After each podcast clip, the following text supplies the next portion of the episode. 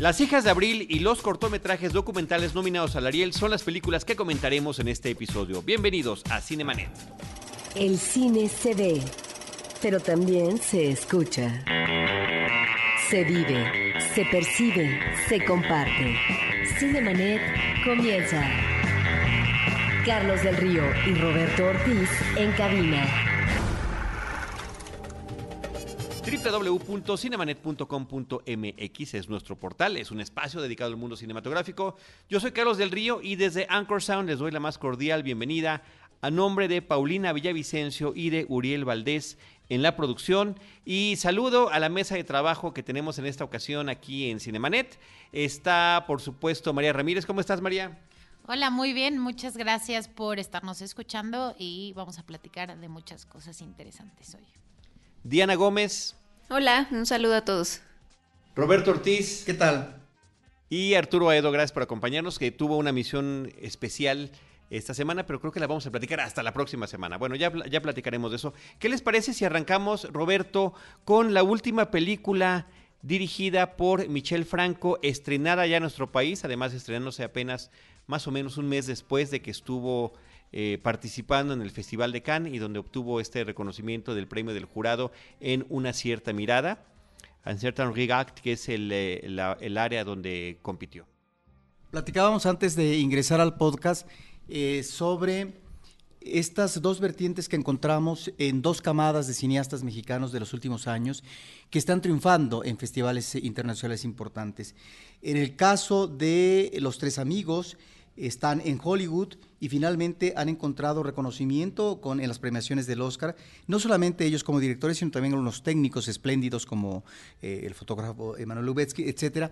Y hay otros directores que están en otra línea narrativa, en otro manejo inclusive temático, es decir, no son las ofertas propias de la convención genérica de Hollywood, eh, que es una Amanda Escalante, una eh, Reigadas o ahora Michel Franco, que ya son tres premios internacionales eh, muy recientemente que ha obtenido de los festivales más importantes europeos. Y eso me llama la atención porque quiere decir que son dos vertientes, dos miradas y dos apuestas finalmente que son reconocidas de acuerdo a las vertientes de cada festival en eh, cada una de, digamos, de sus, de sus festejos anuales. Sí, en el caso de Michel Franco, eh, lo que llama la atención es que eh, sus últimas tres películas han obtenido reconocimientos en este Festival de Cannes y ahora llega Roberto, pues justo un año, poco más de un año después de que se estrenó su previa película, Chronic, eh, El último paciente, donde tuvimos la oportunidad de charlar con él también ahí en un episodio de nuestro podcast, pues llega esta película que está ubicada la historia en Puerto Vallarta. Puerto Vallarta. Uh -huh aquí en nuestro país. Eh, viene además con una actriz española. Emma Suárez. Emma Suárez, muy conocida, muy reconocida. Eh, también ella estuvo recientemente con mucha, muchos reflectores por la película Julieta de Pedro Almodóvar, pero tiene toda una trayectoria en cine y teatro en España, pero creo que por primera vez, Roberto, retratando un universo femenino, casi por completo femenino. Yo no diría que por primera vez, porque hay eh, más de una película suya que nos remiten a personajes femeninos. Diría yo que en este caso se está remitiendo a un universo del círculo familiar, es decir, una femenino. madre...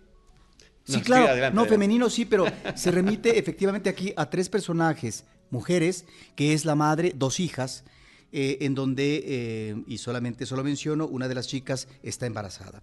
Porque eh, la película tiene una vuelta de tuerca en el transcurso de, de, de, de su desarrollo que nos lleva a otros parajes. Y ahí es donde de repente la película sorprende.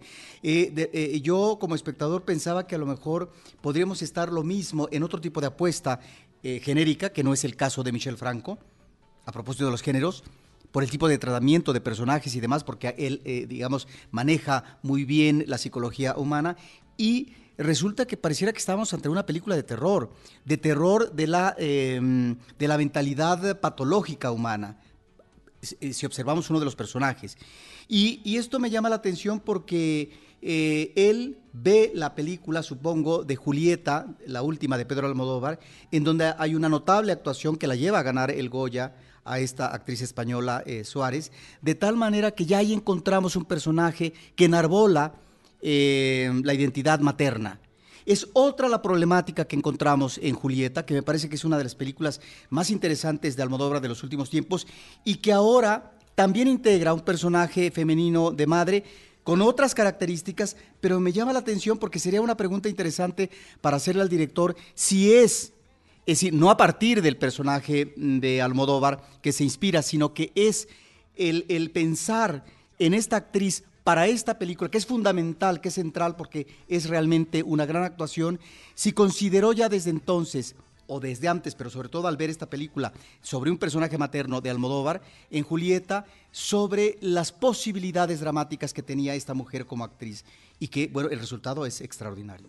Sí, sí, sí, pues de hecho, eh, pues lo comentaron, ¿no? La vez pasada lo platicamos en la conferencia, en cuanto vio a Emma Suárez en este personaje es cuando él decidió o, quiso que ella fuera la, la indicada para hacer su película, ¿no?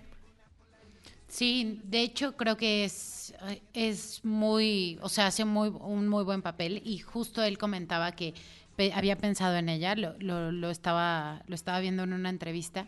Y también lo que, lo que decía de esta película específicamente el director es que la hizo pensando en el público, que realmente trató de hacer una película mucho más simple en cuanto a lo que estaba entregando al final, en la entrega final mucho más dinámica, para que también fuera para el público, que eso es parte de lo que eh, pensaron al estrenarla casi un mes después, o sea, muy, muy cerca del de, festival Cannes. Eh, decía que es una película hecha para el público realmente. Y creo que en esta, en esta mm, parte de que está hecha para el público, también creo que está hecha para el público femenino, en donde los personajes principales son mujeres y donde tenemos uh, un par de situaciones en las que creo que que podemos identificarnos, no porque seamos nosotras, sino por identificarlos en este mundo que es una relación madre-hija y también este tema de pues no querer envejecer y aceptar eh, la etapa de vida que estás viviendo. Y también creo que un tema muy actual y que pasa en México es el embarazo en, adolescentes, ¿no? Sí, ahora yo no sé eh, cómo es que declara el director sobre... Em, esta cuestión de que está dirigido al público esta película. En principio, toda película que emana de una industria, sabemos que en México no eh, está eh, perfectamente estructurada la industria, como en Hollywood, por ejemplo, como en la India, eh, pero en principio las películas están hechas para el público, a diferencia de otras vertientes claro, de lo arte. Que él dice no están hechas para festivales, o sea, que me gane premios en festivales es un extra. Realmente no las estoy haciendo. Bueno, entonces sería una exquisitez, ¿no? Porque pensar en una película para festivales y no para el público, pues entonces no sé de qué se trata. Lo que sí me parece, lo que sí me parece a mí interesante de esta cinta es que, de acuerdo a lo que tú dices, efectivamente estamos ante más de una generación en el núcleo femenino familiar. Es la madre, que está en una etapa madura y son dos hermanas. La madre que es Abril, ¿no? La, madre que es Abril, interpretada por Emma Suárez, eh, una eh, chica que... Clara se llama. Clara. Clara, que, que, es, una mujer de edad mediana. Eh, y luego está una chica de 17 años que está embarazada. Hasta ahí me quedo porque finalmente la película, y el director también lo ha declarado, se filma eh, cronológicamente en el manejo de las escenas, cuando no es así en el cine normalmente. Yo no sé si esto fue precisamente por un universo real de una de las actrices. Sí. De hecho, no, no, no. No, fue un, este, una panza prostética la que le hicieron, muy bien hecha. O sea, la verdad sí, sí, todo el ah, mundo... Pues me la creí. Pero creo que es muy interesante este tema de que hayan filmado en orden cronológico y que además iban editando conforme iban grabando, para que entonces, este, si quedaba mal una escena o si no embonaba bien, la, la volvieran a hacer. Creo que eso también es súper interesante. Y en cuanto a la construcción de los personajes, también creo que tanto Clara, o sea, las dos hijas y la madre están muy bien construidas. Clara es, es claramente una persona que está sufriendo abuso por parte de la gente que los rodea, que siempre está ayudando a los demás. Este, Valeria es una chica que está explorando eh, su sexualidad y que no le importa lo que está pasando. Y la madre, pues Abril, que es esta mujer que no acepta la edad y la etapa que está viviendo, ¿no? Sí, pero además lo interesante de, de, la película, sin hacer como ninguna revelación que pudiera echar a perder al público, es el personaje de Abril como una mamá atípica en, México, digamos. Eh, no quiere decir que no haya mamás así, pero estamos más acostumbrados, sobre todo en el cine mexicano, a ver mamás que son protectoras, que son abnegadas, que siempre son muy cercanas a sus hijos. Y en el caso de Abril, pues es una mamá distante o que ha estado mucho tiempo lejos de sus hijas y justo en esta película vamos a descubrir por qué, ¿no? Y ese es parte de, del enigma más grande que se tiene, además del tema del embarazo y la dinámica entre todas estas mujeres. Con respecto al personaje de la madre, efectivamente estamos ante eh, un personaje que en el cine mexicano actual rompe con la convención histórica. Eh, a lo que estamos acostumbrados era a eso, no solamente a la madre protectora, sino finalmente esa madre que cumple cabalmente los valores de la moral cristiana o judío-cristiana. Y bueno, prueba de ello es el gran éxito, sí como madre, pero sobre todo como la abuelita del cine nacional de Sara García, ¿no? en donde se consagraban esos valores familiares y uno no tenía que salirse del cartabón porque finalmente eh, quedaba estigmatizado al, eh, al, romper estas eh, convenciones estos valores familiares que eran sacrosantos. De tal manera que aquí así eh, eh, encontramos con un personaje eh, radical, con un personaje que se encuentra en las antípodas de lo que, son, lo que nos ha mostrado el cine nacional y por eso me parece que es sumamente atractivo, que creo que sí es sorprendente para el público en un momento la vuelta de tuerca y que nos lleva a otros linderos. Por eso decía que de repente pareciera que yo estoy viendo una película de terror a propósito de los comportamientos patológicos. Una película hitchcockiana, ¿no te parecería, Roberto? De repente parece que estamos entrando en ese terreno y eso gracias no nada más a que estén los linderos, como dices tú, en esos extremos de lo que hemos visto en otros lados, lo que también está comentando eh, María y Diana, sino que además el propio personaje dentro de la estructura de esta película está manejándose con muchos contrastes, con muchos matices, con muchas formas de presentarse a sí misma, que sorprende, creo que sorprende a sus propias hijas en el desarrollo de la historia y creo que nos sorprende más a los, a los espectadores. Uno puede entender eh, cuando inicia la película, porque eso es parte de la premisa de la película, cuando la chica ya está embarazada, eh, que no quiere llamar a la madre y que es justamente por una situación de necesidad económica que la otra hermana atenta contra esa decisión y termina llamándola. Y entonces vemos y vamos conociendo cuáles son estas facetas que tiene Abril.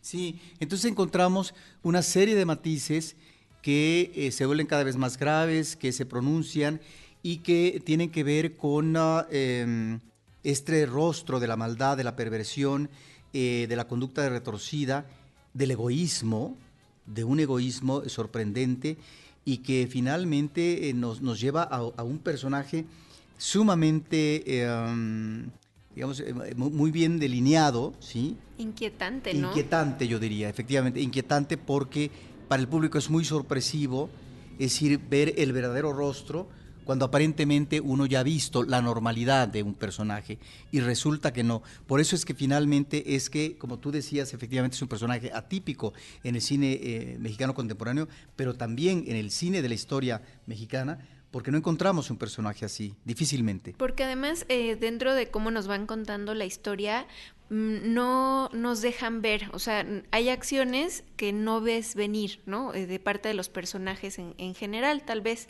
Entonces creo que ese es parte de los dones de esta película, que, que no es tan sencillo eh, leer a, la mayoría de los personajes en cuanto a lo que van a hacer ante alguna situación eh, adversa o externa, ¿no? Ajena a ellos.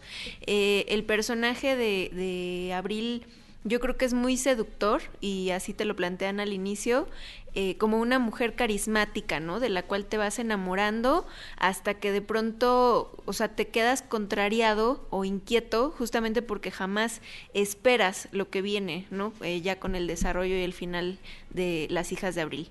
Nuevamente encontramos en el aspecto narrativo eh, estas escenas largas, en donde no hay propiamente una alternancia de planos, un juego, ¿no? una narración en donde el director concesione para hacerla más atractiva desde el punto de vista narrativo y de la expectación.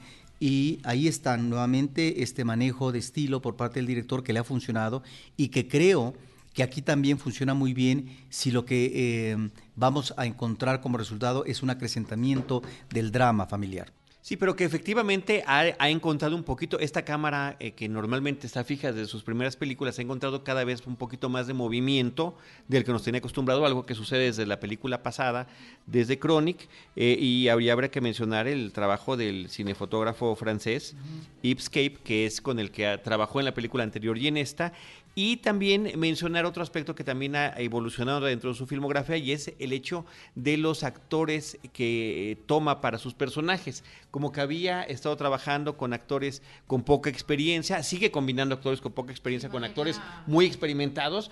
Es, Valeria es su primera película, por ejemplo, pero... o el eh, personaje de Mateo también es un chico que creo que no tiene tampoco demasiada, ¿no? no sé, en cine por lo menos creo que no. Y creo que es de los personajes más débiles, de hecho, ¿no? Se le nota un poco, no sé si sea como parte de la ambigüedad del personaje, lo que quisieron construir, o... Eh, o sea parte de que el actor es muy joven. No, yo creo que tiene que ver con que eh, los personajes masculinos son débiles en esta, en esta película. Los dos principales que nos presentan, que son Mateo y su padre, y cada uno enfrenta su debilidad de distinta manera, ¿no? Lo, lo manifiestan de, forma distinta. Pero lo que quería llegar, Diana, este, Roberto, María y, Arturo, es el tema de que él está escogiendo actores extraordinariamente profesionales, como fue Tim Roth en el caso de la película de Chronic, en el que se recarga todo el peso de la película, y aquí nuevamente recurriendo a Emma Suárez, pues que hace un trabajo verdaderamente sobresaliente con este personaje tan inquietante como ya lo han señalado ustedes. Sí, ahora eh, sí hay que hacer hincapié en eh, el distanciamiento que maneja el director con respecto a los personajes. Y eso me parece muy importante porque efectivamente, de acuerdo a la narración que nos lleva, como estas capas, digamos, eh, como la matrioska, ¿verdad? Que nos lleva de sorpresa en sorpresa la matrioska rusa. O la cebolla. O la cebolla, por ejemplo, en términos de capas, ¿sí? pero eh, sí, lo que pasa es que la cebolla te causa el efecto de la lágrima. Sí, es que me acordé de Shrek, perdóname, Roberto. Ok, bueno. Entonces, aquí me parece que el distanciamiento es sumamente eh, conveniente porque eso de alguna manera impide que el espectador se involucre emocionalmente y que se quede con tal o cual personaje. Creo que en la medida en que vamos conociendo a cada uno de ellos, tanto a los personajes masculinos como a cada una de las hijas, como a la madre, ¿sí? Eh, encontramos aparentemente cierta definición de ellas en un principio y después con estas vuelcas de tuerca resulta que van a otros eh, paraderos, eh, sobre todo dos personajes femeninos principales, ¿no? Y en el caso del personaje masculino eh, juvenil, pues tiene que ver más bien con un efecto de manipulación extraordinaria para que él llegue a esos parámetros o a esos lineamientos de conducta. Entonces ahí me parece que eso es sumamente interesante en el caso del director de poder establecer esta distancia para que finalmente no haya un involucramiento emotivo que nos lleve a una situación eh, aparente por parte del espectador. ¿Qué tal la escena más fuerte de, de, sexo que hubo en esta película? Tengo curiosidad de saber qué les pareció, si les pareció creíble, si les pareció que, la escena más fuerte de sexo de la película. Sí. Eh, o sea, tiene sexo oído, pero no, pero visto. El, arranque de la película. eso es el, sí. sí, pero que, o sea, a mí me pareció un poco que eso fue también parte de las de las debilidades que tenía, ¿no? Como que trataron de cuidar tanto a Emma Suárez con, con el tema de de pues su físico, no sé, que pareciera que no fue como tan tan natural, no sé. Pero en la escena... a media película, ¿estás hablando Ajá, a media película. Ah, ok, ok. ¿Tú quieres hablar de la escena del inicio de la película? Sí, no, yo no, yo no le vi ningún inconveniente al, al, a esa... No. ¿Tú como que esperabas mayor exposición? Pues sí. en una película del cineasta que es, porque ya de alguna manera lo habíamos tenido al inicio de la película, ¿no? Que con una manera muy particular, que eso hay que descubrirlo en la sala de cine, es como arranca la cinta, ¿no? Este, de una manera como muy franca, muy clara, muy natural. Sí, me parece que es una escena eh, de pronunciación sexual como muchas otras que hemos visto en el cine. Eh, y ahí es donde yo no estoy todavía del todo eh, claro si trabaja bien este manejo del acercamiento del cuerpo a cuerpo en la relación sexual, Michel Franco, en esta película específicamente. No obstante que la primera película no es que em, prefiera la lógica de la discrecionalidad, sino que simplemente él más bien lo que está aplicando es la lógica de la sugerencia fílmica, ¿sí? que lo cual me parece, digamos, muy conveniente. Sobre esta otra, inclusive, eh, me, parece que no sé si me hace falta eh, o queda como muy corta.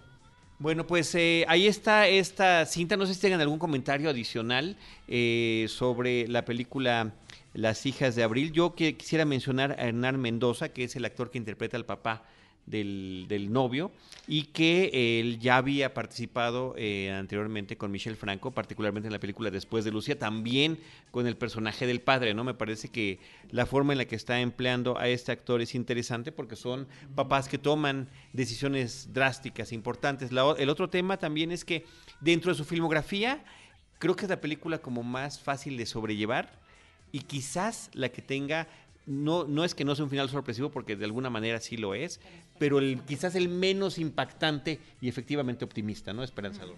Sí, totalmente de acuerdo. O sea, yo también creo que es una película más ligera, que era lo que decíamos, más dinámica, que sí fue intencional al parecer lo que dice Michel Franco sobre esta película y también habla sobre este tema de tener esperanza al final. O sea, no es un final tan caótico. Sí, aunque también no estoy eh, muy claro o convencido, diría, sobre ese final. No sé si está apostando a una convención narrativa.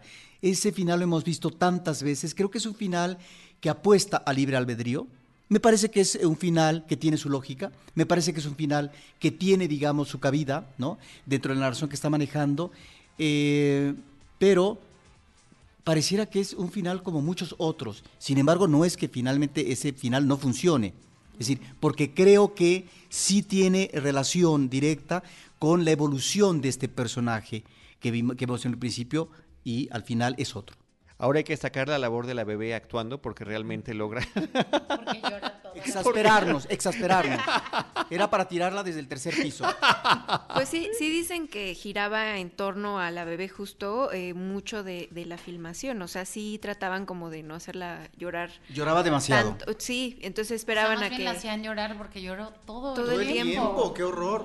No, pero eso es parte justamente de la experiencia, dirías tú, Roberto, iniciática de la maternidad. Ah, y quiero decir un comentario. O sea, la fui a ver en un cine comercial, en una. ¿Cómo se dice? En una sala de comercial y la gente se rió toda la película. Toda la película. O sea, yo decía. o sea, ¿de qué sí estaban bien? O sea, era como que salía la mamá y Y yo, o sea, ¿por qué se rían? O salía ella desnuda y se reían. Es como, no, no entiendo por qué se rían. Y el tiempo que no se reían, estaban platicando. O sea, así como como si fuera ilógico todo lo que estuvieran viendo. Entonces, hasta llamado, me cambié de lugar. Es el llamado público safio, ¿sí? Es decir, que eh, se ríe de todo. Suena Interlomas. fui al sur, fui al sur. También hay Intersur.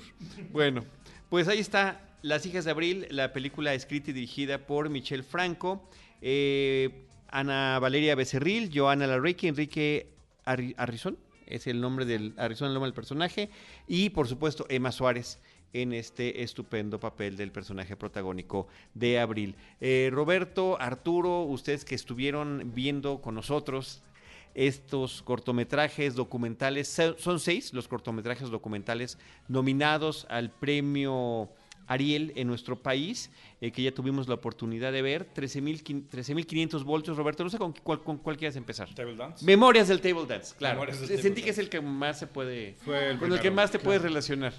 Sí, bueno, eh, el, documental de Memorias del Table Dance, eh, cortometraje, por supuesto, te refleja o sigue la, la, vida, sobre todo desde el punto de vista femenino, y, lo, y es de una directora también de una mujer que trabaja en el table dance. Entonces ella nos comparte ahí a través de una, de una especie de entrevista, nos comparte sus experiencias, lo que ella opina de la vida en table dance. Tres, son tres entrevistas, ¿no? Que, además no son a cuadros, nada más estamos escuchando la voz de los personajes. Exacto. Ex strippers, ¿no? Ex strippers, sí. sí. Que algo que me pareció ahorita que mencionas lo de cuadro. Ex bailarinas exóticas. Ahorita que mencionas lo de cuadro me parecía simpático. Yo te sentí que empezaba la música del table ahorita. ella estaba hablando de temas de, por ejemplo, está diciendo, no, los hombres cuando van, eh, que solamente van eh, considerando los objetos, quieren comprar plática. Y, después pasaban a personas ahí que estaban en el metro y yo pensaba, bueno, van a pensar sus esposas que los conocieron claro. en el Dance, ¿no? Yo dije, ¿qué tal si salgo por allí? Yo estaba preocupado cuando vi que estaban tomando escenas así del, del, público en general. Dije, ¿qué tal si salgo allí mientras están hablando de eso, no? Exactamente. Subiendo las escaleras del metro. Y bueno, ella, como decíamos, ahí en las tres entrevistas comparten las experiencias de, de su vida en el Table Dance, lo que ellas opinan. Me parece que no hay nada particularmente sorprendente en el documental, ni, ni particularmente eh, novedoso. Ni revelador. Ni revelador tampoco, es predecible de, de, alguna manera todo lo que, lo que se menciona ahí en el documental. Y, y, tampoco entiendo, Roberto, cuál es el discurso, porque están platicando estas mujeres de cómo ellas son utilizadas como objetos y después lo que dicen más adelante es, pero nosotros somos las que vemos a ellos como objetos porque dependiendo del tamaño de la cartera es la forma en la que nos relacionábamos con el cliente, ¿no? Que realmente es esta relación despersonalizada que existe de ambas partes. Sí, el negocio, solamente es un negocio para ambas partes y es un intercambio de, dinero a cambio de, favores, ¿no? pero sí, nada, nada sorpresivo y estoy de acuerdo contigo. Tampoco entendí muy bien cuál era como la, el mensaje o, la conclusión de este cortometraje. Está eh, Silvana Lázaro, es la estudiante del CUEC que presentó este trabajo y que ahora está nominado. La otra de las eh, películas que pudimos ver se llama Aurelia y Pedro. Y esta película pues está tomando la vida de una familia ¿no? integrada por dos, eh, de dos integrantes únicamente, perdón, en el ambiente rural y es únicamente, Roberto, seguirlos a través de sus actividades cotidianas. Ahora, lo que me sorprende mucho de la película es la calidad de la fotografía, que verdaderamente es espectacular. Es, es un entorno eh, rural en colinas, con eh, niebla, humedad constante eh, y prácticamente completamente alejados de la población, salvo una avioneta que se vea por allí o inclusive la dificultad para poder recibir alguna estación radiofónica. Sí, esta es em, la historia o el documental que podría apartarse de cierta temática más grave eh, de los demás cortos, porque nos remitiría tal vez no a una visión contemplativa, eh, complaciente, pero tal vez romántica, sí, con respecto a estos parajes. ¿A qué voy? A que nos está ubicando a dos personajes de dos generaciones diferentes, que es la abuela y que posiblemente sea el nieto, es decir, un chico que seguramente es un puberto, y por un lado, este niño y sus juegos, eh, pero también lo que le corresponde en términos de trabajo, pastorear eh, las cabras, y la madre, la abuela, perdón, también con trabajos como por ejemplo eh, meter la leña para el fuego del guisado, los guisados que ella hace, y al mismo tiempo su tarea que a lo mejor tiene que ver con el trabajo, no sé si de sobrevivencia o de sustento material, que es el tejido que ésta realiza. ¿no? Me parece que esta película eh, no necesita efectivamente de las palabras, sino simplemente de la imagen, una imagen hermosa, fotográficamente hablando, eh, para abordar, eh, digamos, a, a, dos personajes que pertenecen a la comunidad Huixaritari o Huichol del estado de Nayarit, y que me llama la atención porque, perdón, si algo estamos viendo en ciertas comunidades del norte y, cerca del Pacífico mexicano, es la forma como se están afectando estas culturas centenarias, como los tarahumaras, por ejemplo, en lo que es la actividad eh, del narcotráfico. De tal manera que aquí esta visión aparentemente idílica, no sé si era la intención por parte de la dirección, pues nos remite a una realidad que tiene que ver con un manejo diferente del espacio de su naturaleza propia de un campo eh, lleno de bosques, etcétera, es, efectivamente, yo diría, una mirada contemplativa hermosa y que a lo mejor eh, pone este, digamos, como testimonio de algo que puede resultar muy contrastante, no lo sé. Sí, la mejor fotografía de, de todos los cortos que pudimos ver y este y, efectivamente Roberto todo lo que estás comentando y es de esta relación de esta familia con la naturaleza. Bueno, y algo que creo que debe ser parte del mensaje del director de este cortometraje también, es ver el nivel de, pobreza, ¿no? Bueno, que es imposible no reflexionar sobre las carencias y las limitaciones con las que viven estas familias. Lo vemos en su alimentación, lo vemos en su ropa, lo vemos en, la casa en la que, están habitando. Y bueno, sí, sí hay una, una visión romántica, pero al mismo tiempo también, eh, pues al menos te hace pensar o reflexionar sobre la difícil situación en la que vive esta gente y que los podría orillar o explicar de alguna manera a por qué el narcotráfico está también teniendo o creciendo en estas zonas con, con la gente que necesita tanto el dinero para poder sobrevivir. Omar Robles y José Permar son los realizadores de este cortometraje, dura 15 minutos, tuvo una mención especial en la Berlinale y ha recibido algunos otros reconocimientos. Por otra parte, Arturo y Roberto, Club Amazonas, es la película de Roberto Fiesco que también está nominada. Roberto tiene además, Roberto Fiesco tiene doble nominación en esta ceremonia, también tiene un cortometraje de ficción, ya esperaremos verlo la próxima semana. Y esta historia nos habla de una población en Tabasco, en la frontera con Guatemala, que se llama Tenosique y que cuenta no nada más con un albergue para migrantes, donde ha habido además una recepción favorable para eh, la gente eh, con eh, selección sexual distinta, ¿no? En este caso los trans o cualquier persona de, de, preferencia sexual que han encontrado no nada más refugio, sino pues, que justamente vienen huyendo de un tema de este, pues de, prácticamente de persecución. Sí, efectivamente, ellos nos, ellos nos comentan, los eh, transexuales, en este caso son transvestis, eh, nos están contando sobre sus experiencias, lo que sufrieron en sus países, ¿no? en Honduras, Nicaragua y otras zonas de las que vienen, cómo han llegado aquí a este pueblo eh, justo en la frontera de México con Guatemala, cómo ellos han logrado ahí encontrar un, un hogar y cómo tienen sus motivaciones para seguir viviendo, para seguir luchando en un, en un mundo que, que de por sí es difícil para ellos, pero donde ellos han encontrado ahí un lugar de, eh, una especie de oasis, porque hay un nivel de tolerancia mayor del que hubiera en otras poblaciones. Entonces ellos ahí desarrollan su vida, trabajan y, nos están platicando de sus experiencias. A mí me da la impresión que es uno de estos trabajos en donde Roberto Fiesco apuesta por eh, la ubicación de esta temática de las otras preferencias sexuales que se ha abordado él como productor, él como director, pero al mismo tiempo eh, con Julián Hernández que es eh, sobre todo eh, la temática eh, homosexual, la temática transexual, etcétera, y que finalmente son dos, porque ya Roberto Fiesco ha sido muy meritorio en cuanto a reconocimientos en su ópera prima, que aborda precisamente un personaje de esta naturaleza. En quebranto. En quebranto. De tal manera que ahora en, esto corto, en este corto, a mí la impresión que me da, Carlos, es que ubicó esa situación de información, porque dice a partir de algo que leí yo eh, ¿no? fui allá y entonces hice este corto. Es un corto eh, que no sé si es producto de eh, un manejo inmediato que él quiere resaltar a propósito de, la discriminación que se está dando en estos, estos, estos hombres transexuales que finalmente vienen de una situación de pobreza y además también eh, de discriminación de Honduras, Guatemala, etcétera, que llegan a México y encuentran tal vez, si no el alivio completo, sí cuando menos un momento temporal eh, en donde tenosique significa la posibilidad del reposo y de ver posibilidades a futuro con respecto a qué vertiente de trabajo profesional, de dedicación ellos eh, van a manejar. Sin embargo, me da la impresión que los dos personajes centrales que escoge no son lo suficientemente atractivos y redondos.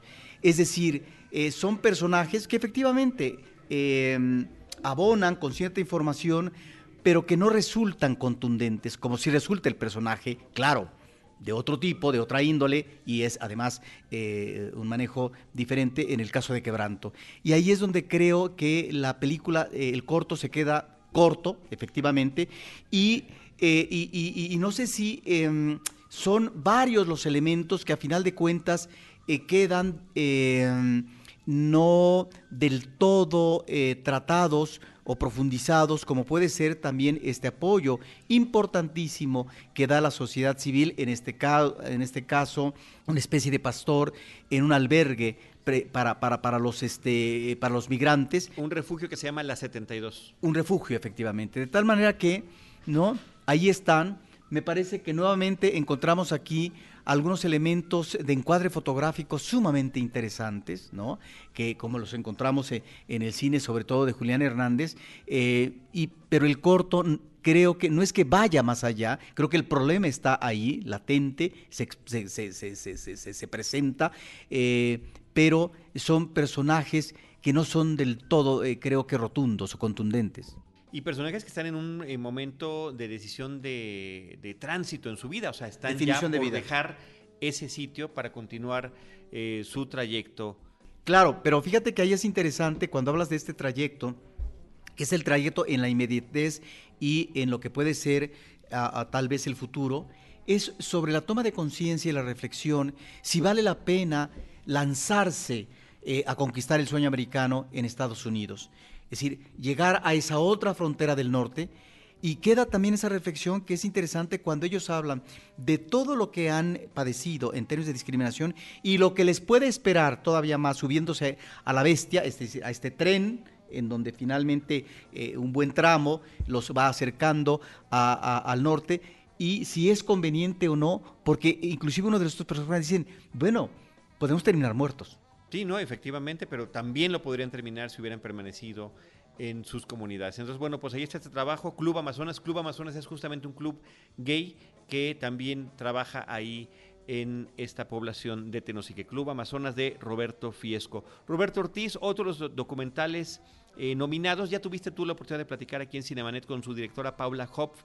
Es La Casa de los Lúpulos, eh, donde ella retrata en 21 minutos la relación eh, bueno, la relación con su padre a través de una serie de fotografías. Tal vez el cortometraje más redondo, tal vez el cortometraje que merezca el Ariel. este efectivamente me parece que es un trabajo eh, muy bien logrado por parte de la directora, que, parece ser que se remite a cuestiones familiares, que tiene que ver con este vínculo de infancia con un padre que es un personaje sumamente atractivo dentro de un contexto de bonanza económica y de repente esto desaparece por una situación de crisis material. Y cómo ella va sobre los pasos eh, eh, anteriores, es decir, sobre el pasado, y a una ciudad efectivamente del Pacífico, donde hay mar, eh, en donde encuentra, es decir, aquella casa que era la casa familiar donde la familia vacacionaba y donde se da una reflexión por parte de el personaje que era una niña y que ahora ya es eh, una, mujer joven, y sobre ese pasado, cuáles son los ecos eh, que hay que rescatar y cuáles son los, los significados últimos en esta relación del padre ante una situación dramática, abrupta, y cómo la familia retoma o no el paso a partir de un quebranto en el núcleo familiar. Me parece que es una película eh, que narrativamente es, sumamente atractiva, con cierto tipo de imágenes sugerentes y también abordando en, en esa casa del, eh, del, pasado elocuente, en donde se cobijaba la familia, en términos del divertimento y del relajamiento familiar, cómo encontramos ahí a un aposento actual con otro tipo de personajes que tienen que ver curiosamente con las otras preferencias sexuales. Me parece entonces que estamos ante un cortito redondo, eh, con un magnífico planteamiento por parte de la directora y tal vez de la directora, y tal vez sea el, corto más interesante de, esta, de, de estas nominaciones. Entre los otros premios que ha tenido es el de mejor cortometraje en el Festival de Cine de Monterrey y también en el FICUNAM, una mención especial para este trabajo de Paula Hopf, La Casa de los Lúpulos. Y aquí en Cinemanet tenemos también una entrevista que hizo Roberto con su directora. Y eh, faltan dos eh, para mencionar, Roberto, que los podemos comentar brevemente, 13.500 volts de Mónica Blumen es el corto menos corto, casi media hora de duración. Es una cinta que está tratando la historia eh, de un músico en Ciudad Juárez que recibió una descarga eléctrica eh, brutal que pues eh, casi lo deja eh, casi lo deja muerto y cómo él ha visto la vida a partir de esta situación y cuál sigue siendo su interés por la música, eh, sus, eh, la relación que tenía con su padre, que falleció mientras él estaba en el hospital, y además de las entrevistas que tiene la realizadora con él, pues hay una serie de recreaciones de la vida de este hombre eh, de su infancia, de diferentes momentos de su vida, que eh, me parece que son atractivos eh, visualmente. Bueno, son atractivos para ti, a mí me parecen realmente representaciones forzadas y que además vuelven al cortometraje muy previsible y amarillista. Me parece que tal vez es el peor de los documentales, yo no sé por qué está nominado, porque es uno de estos documentales lastimeros, es uno de estos eh, eh, cortometrajes en donde ya sabes a dónde va la directora y que es lamentable. Eh, es decir, a lo que va la directora es a checar el dato porque desde el principio vemos a un personaje minusválido. entonces uno se pregunta, bueno, ¿qué pasó con este personaje? Pues claro, hay que rematar cuál fue la desgracia, cuál fue el drama, cuál fue el accidente de este hombre, por qué quedó así.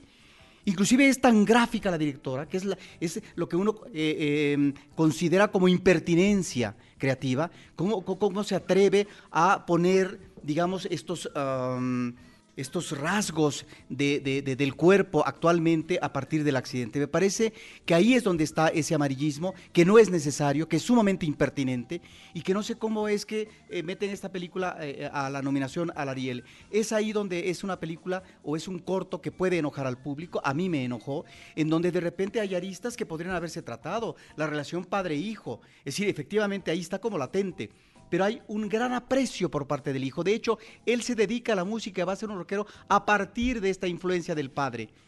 ¿Y qué pasa efectivamente en términos de reflexión cuando el padre eh, eh, eh, se va? Bueno, ahí están, yo creo que... ¿Qué pasa con la continuidad de este, de, este joven que, que, queda truncada su carrera aparentemente, pero que la retoma?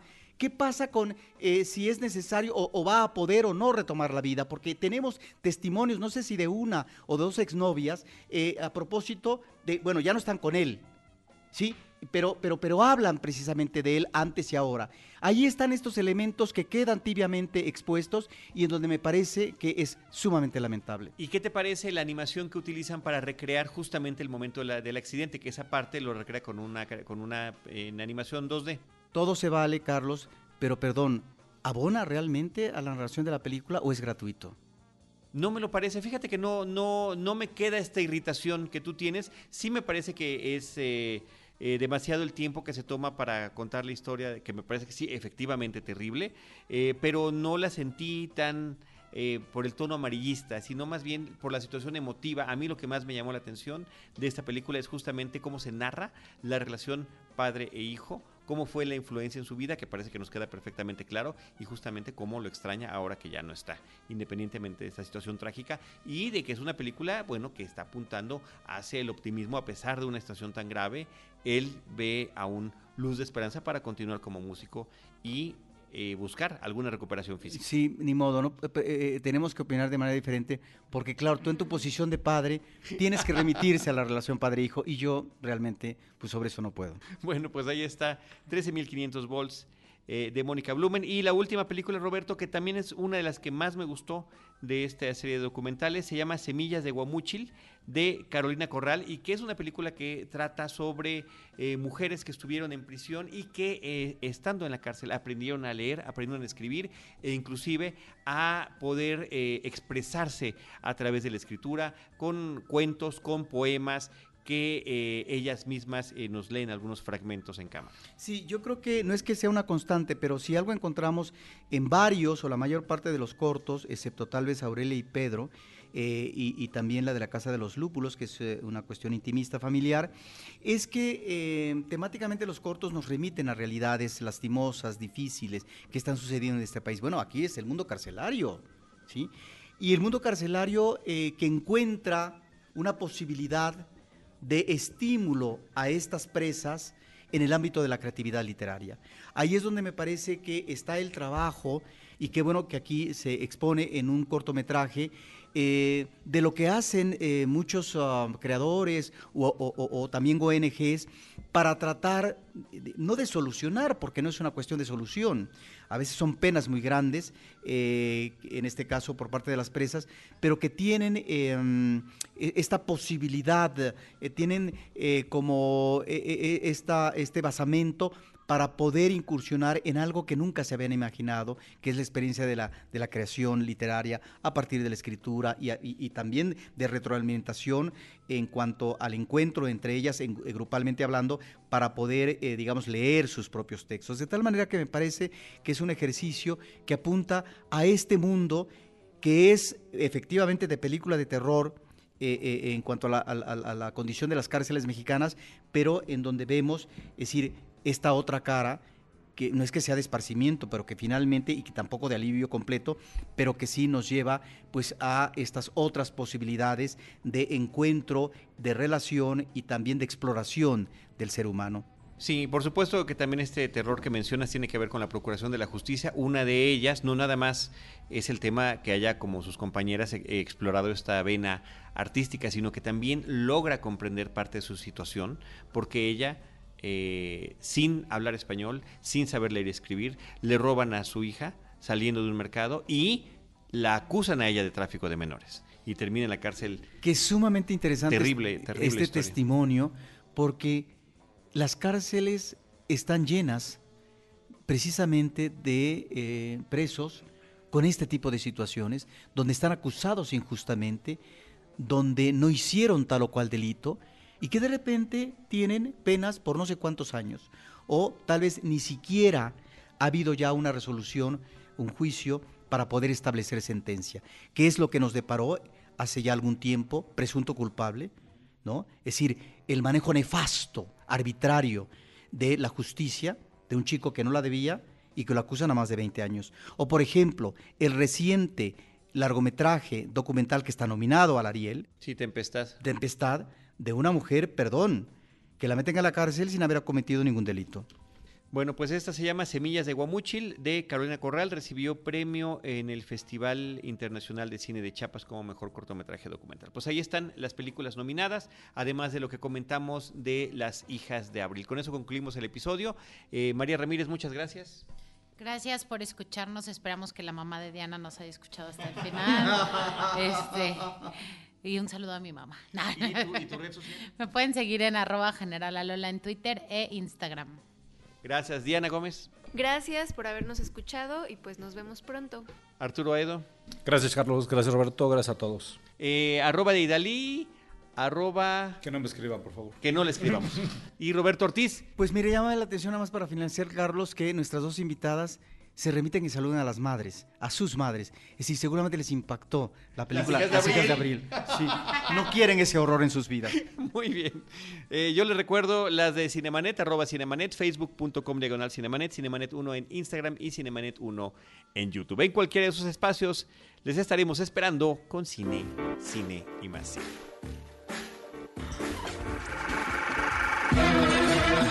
Cinemanet termina por hoy. Más cine en Cinemanet.